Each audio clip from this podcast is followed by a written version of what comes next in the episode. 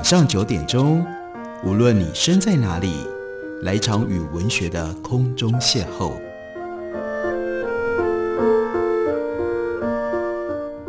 杨照谈书，邀您一同遨游文学世界，认识古今中外的经典之作。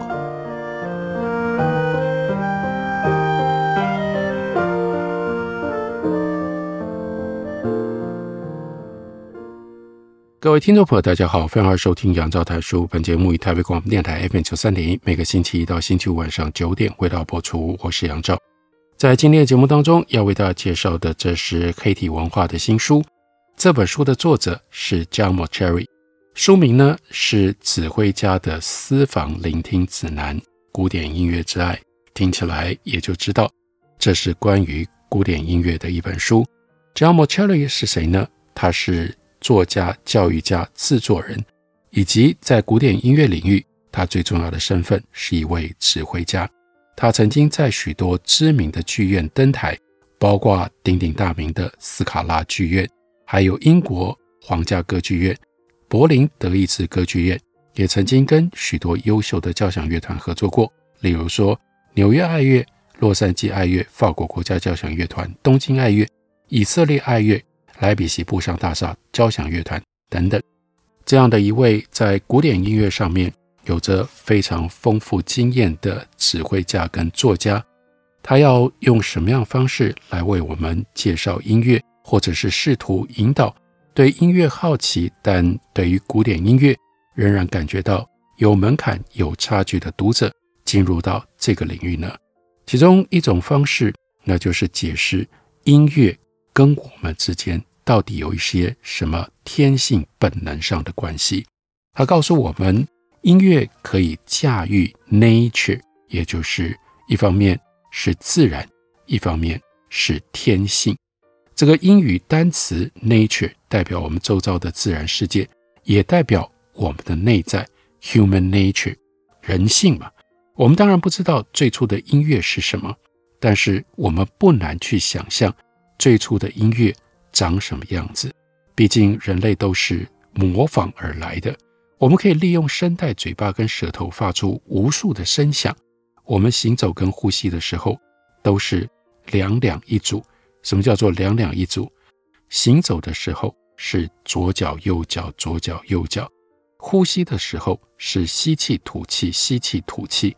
我们的心跳跟呼吸的速度取决于我们的情绪以及当下的动作。在生火、歌唱、吹哨，或者是吹入风干的动物骨头发出声音，人类学会这些事情，应该都是出于好奇，具备有实验的精神，或者是模仿别人的行动。你要是拿棍子敲打中空的木头，你很自然的就忍不住想要再敲一次。所以 Mauceri 他有一个很奇特的建议，他说：“你下次去听音乐会的时候。”请你稍微观察一下乐器，把注意力从音乐跟乐手身上移开，去想象发展出现在长笛啦，或者是竖琴，因为已经有了很长很长的历史。长笛这样的乐器可以追溯到三万五千年前，而距今三千年前的大卫王就是一位竖琴手。就算没有考古学的学位，你都可以运用想象力来发想。长笛如何发展变成今天的样貌？所有的管状借由吹气发声的乐器，基本上是同一种乐器，有可能源自于骨头、竹子、兽脚或者是海螺。我们的祖先捡起这些自然物，不知为何就把它放到嘴里去吹气。为什么这样做呢？看起来没有实际的目的可言。远古的人在模仿风声，还是他们认为吹气？能够让这些物件起死回生呢？人类的送气就为物件带来了新的生命。一旦前人听见了声音，即使这个动作根本毫无效益，没有现实上面的用处，但是其他的人就会好奇的，然后呢，有了这种模仿的冲动，会一遍又一遍的重复吹奏下去，塑造出他们所想要的声音，然后。一次又一次的改进、想象、舍弃、改进。几千年之后，德国人 d i o b a l d Bohm 他在一八四七年发明了现代长笛。一八五一年，在伦敦万国工业博览会当中首度亮相。这一把长笛奠定了今天我们所认可的乐器标准形态，一举了结了自从石器时代以来，人类追寻最佳音色跟可行性的漫长研发的过程。现在的管乐材质多元。双簧管、单簧管、低音管是由不同的木材制成。长笛可以银、白金、黄金来打造。铜管家族用锌铜合成的黄铜。想象一下过去的文明，只要习得冶金学的奥秘，把铜跟锡合成了青铜，人类就开始用来制造武器、农具，还有我们经常忽略的，就开始造乐器。在古埃及的墓穴当中，就曾经发现黄金跟青铜喇叭，金属制成的管乐器始终比木管乐器声音要来得大。除了可以在古埃及壁画看到类似笛子跟竖琴的乐器，还可以想象当年罗马军队征服大片土地的时候，震耳欲聋的鼓声跟铜管伴随着行军的脚步，从老远就预告罗马军队的到来。当年凯撒大帝抵达埃及的时候，Cleopatra，埃及艳后，她听到的就是这种声音。如今，在巴黎的法国国庆日，或者是纽约曼哈顿的感恩节，都可以在街上感受到这种铜管行军、铜管在街道上所制造出来的相同震撼效果。打击乐器的历史就更容易想象了，把木头切成等宽等厚但长度不一的木块。这就是木琴的雏形。古希腊数学家毕达哥拉斯，他用数学证明了振动物体的音高跟它的长度有关。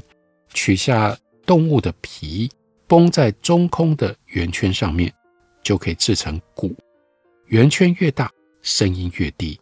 随着青铜的发现，人类打造出各式各样的钟、锣、鈸，需要运用非常精密的铸造工具来制造。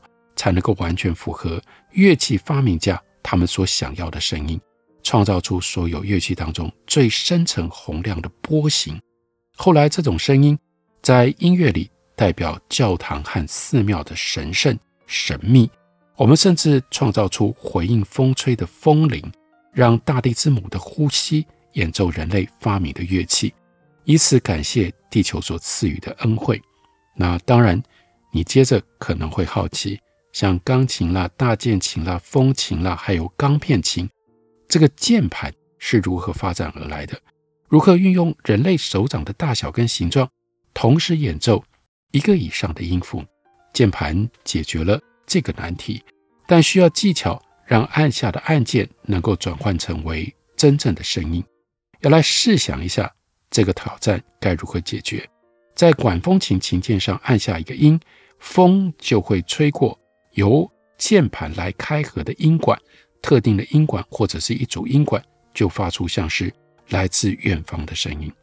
还有一种乐器，那是拿哺乳类动物的小肠绞扭绷拉在两点之上，制成了振动弦，然后用手指拨弹或者是以弓划过，让它振动。弓的材料是马尾的粗糙毛发，插上松香可以让毛发。更加的粗糙，最后呢，把弦架在空心的木盒上，让音量放大。这种乐器就是提琴。那段小肠可能有其他实际的用途，而不是成为一条琴弦，例如当做香肠的肠衣。你想想看，人类跟动植物经历了几千年的互动，创造出小提琴、中提琴、大提琴、低音提琴。然后将整座交响乐团带到你的面前，热身准备演出。这些技术奇迹跟悠久的文化史，是人类与我们熟知居住的星球共同所取得的成就。所以，任何用这些乐器交响一起演出的音乐，在这个意义上面，不都是大地之歌吗？而我们甚至还没开始谈论为乐器以及穷其一生。只求完美演奏乐器的音乐家，他们所创造出来的音乐，我们知道人性有各个面相，音乐是其中之一。你可能会觉得我对音乐一无所知，但事实上，即使你没有办法用专业的术语来描述自己的音乐体验，你也同样具备所需要的音乐知识。如果你不喜欢音乐，那也没关系。Mortuary 就告诉你说，如果你对音乐感到好奇，那你有很多的方式可以踏上这一趟能够丰富未来人生的旅程。你听到西方音乐语言的最初经验，不是人们以乐器演奏出来的，而是你还没有出生，第一次意识到母亲在哼唱的时候。每首儿歌配乐，每一次和音乐的相遇，你都在体验西方音乐的语言，持续学习音乐的隐喻。你听到小号吹奏号曲，多愁善感的小提琴独奏，以及跳动的低音弦乐和大鼓，暗示着危险正在逼近。你当然就能够明白音乐的感情语言所带来的这种冲击。你的理解能力每一天都在累加。每一个听过西方音乐的人都普遍拥有这种理解力。最重要的是，虽然作曲家几乎都在欧洲接受西方音乐的训练，但无论你是不是在欧洲成长，配上交响乐的电影早就风行全球，把西方的音乐的含义传送到全世界了。这是 Motory 他用这种方法提醒我们：音乐来自于 nature。就是 nature 这个字的两个面向，一个是大自然，乐器一定是从大自然里面去取材的；另外一个是来自于你的 human nature，你的人性，在你的人性的本能当中就已经含有去体会音乐、被音乐感动的能力。我们休息一会儿，等我回来继续聊。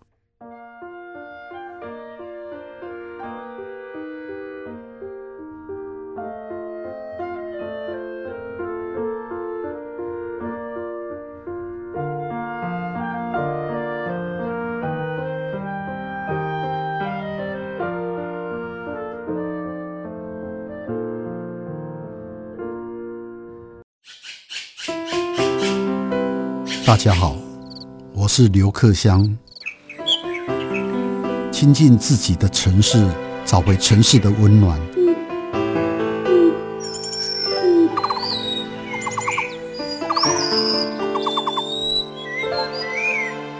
听见台北的声音，就在台北广播电台，FM 九三点一，AM 一一三四。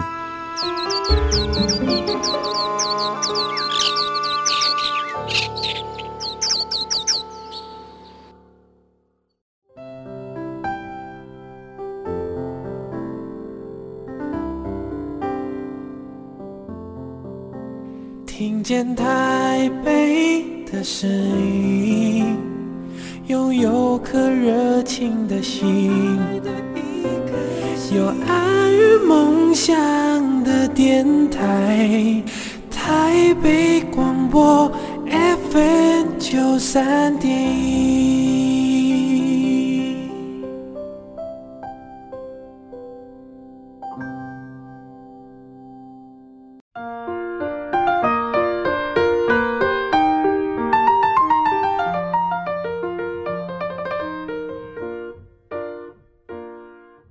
感谢你继续收听《杨照谈书》。本节目以台北广播电台 FM 九三点一，每个星期一到星期五晚上九点，为大家播出到九点半。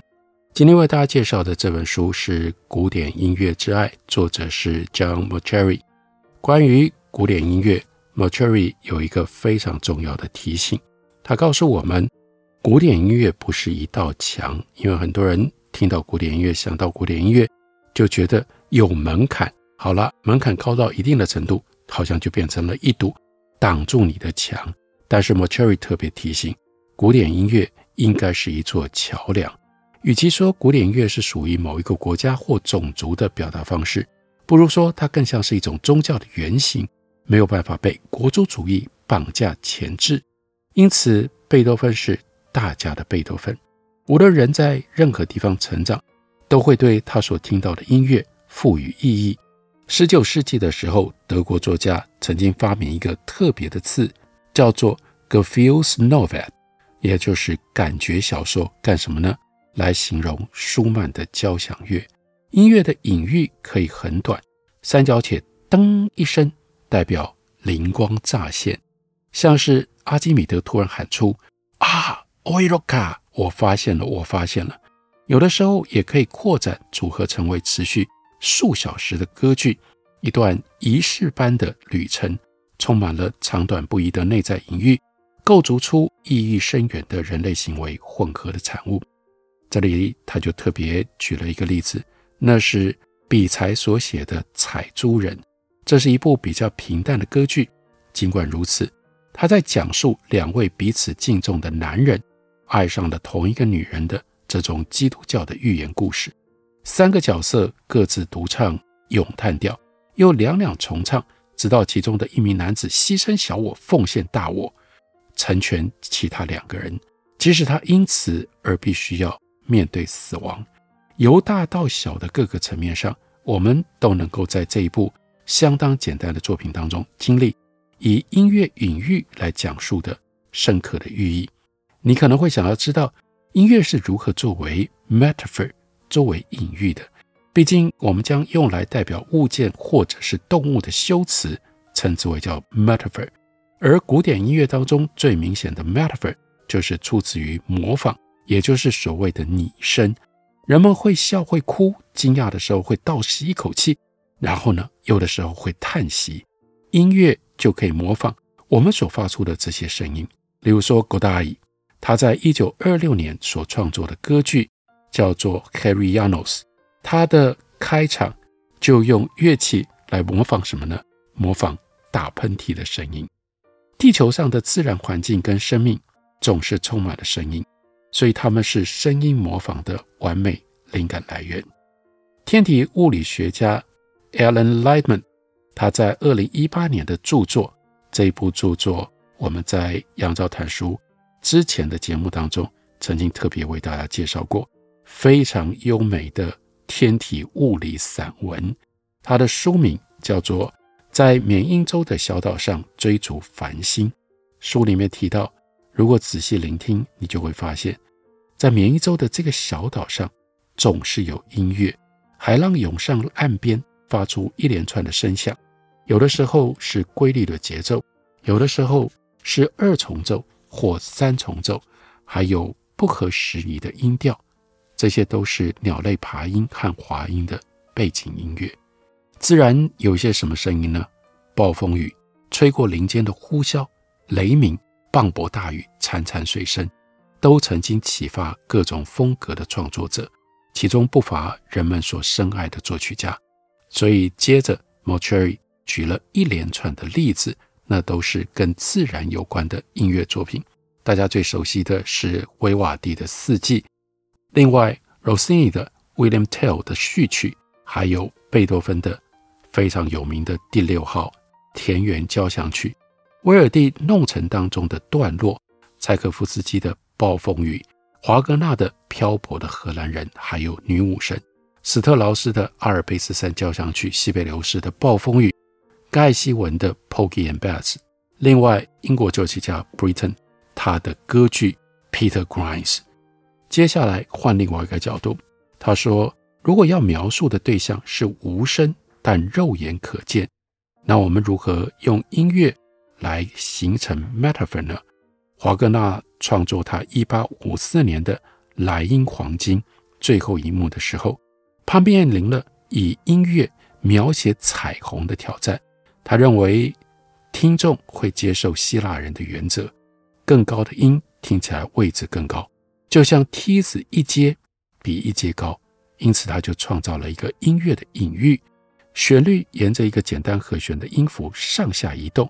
当每一次音乐再度攀升的时候，开始跟结束都比前一次高一个音，用这种方法来表现彩虹的不同颜色。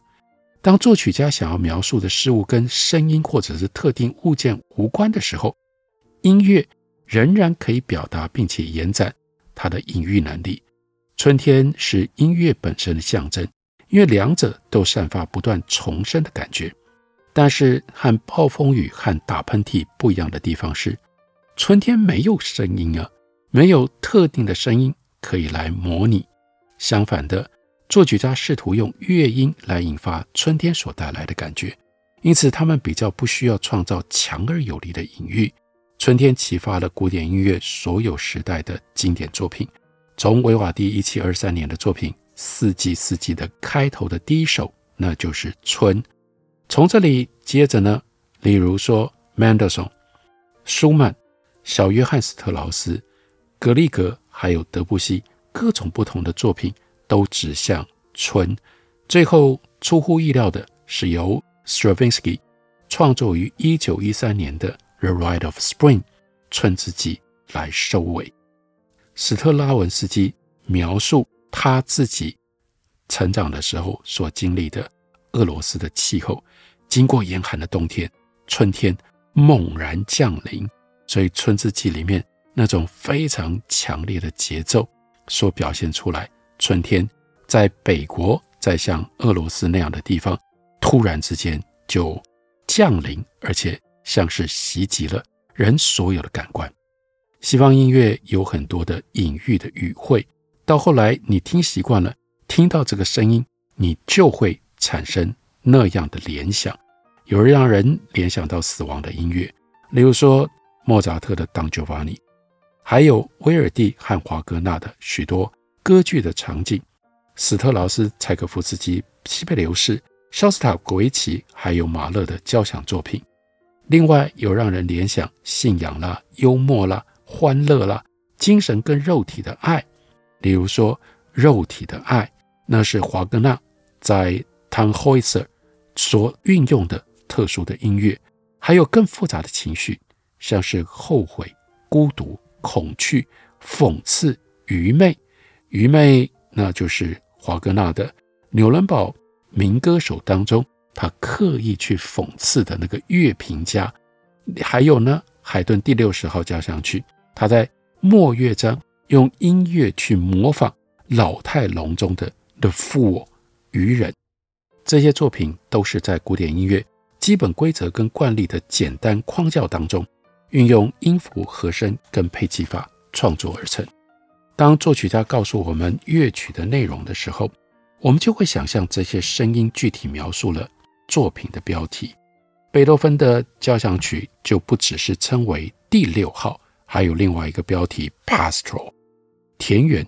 不过，如果你听到的是贝多芬下一部只叫做第七号的交响曲，那你就必须要诉诸于自己的想象。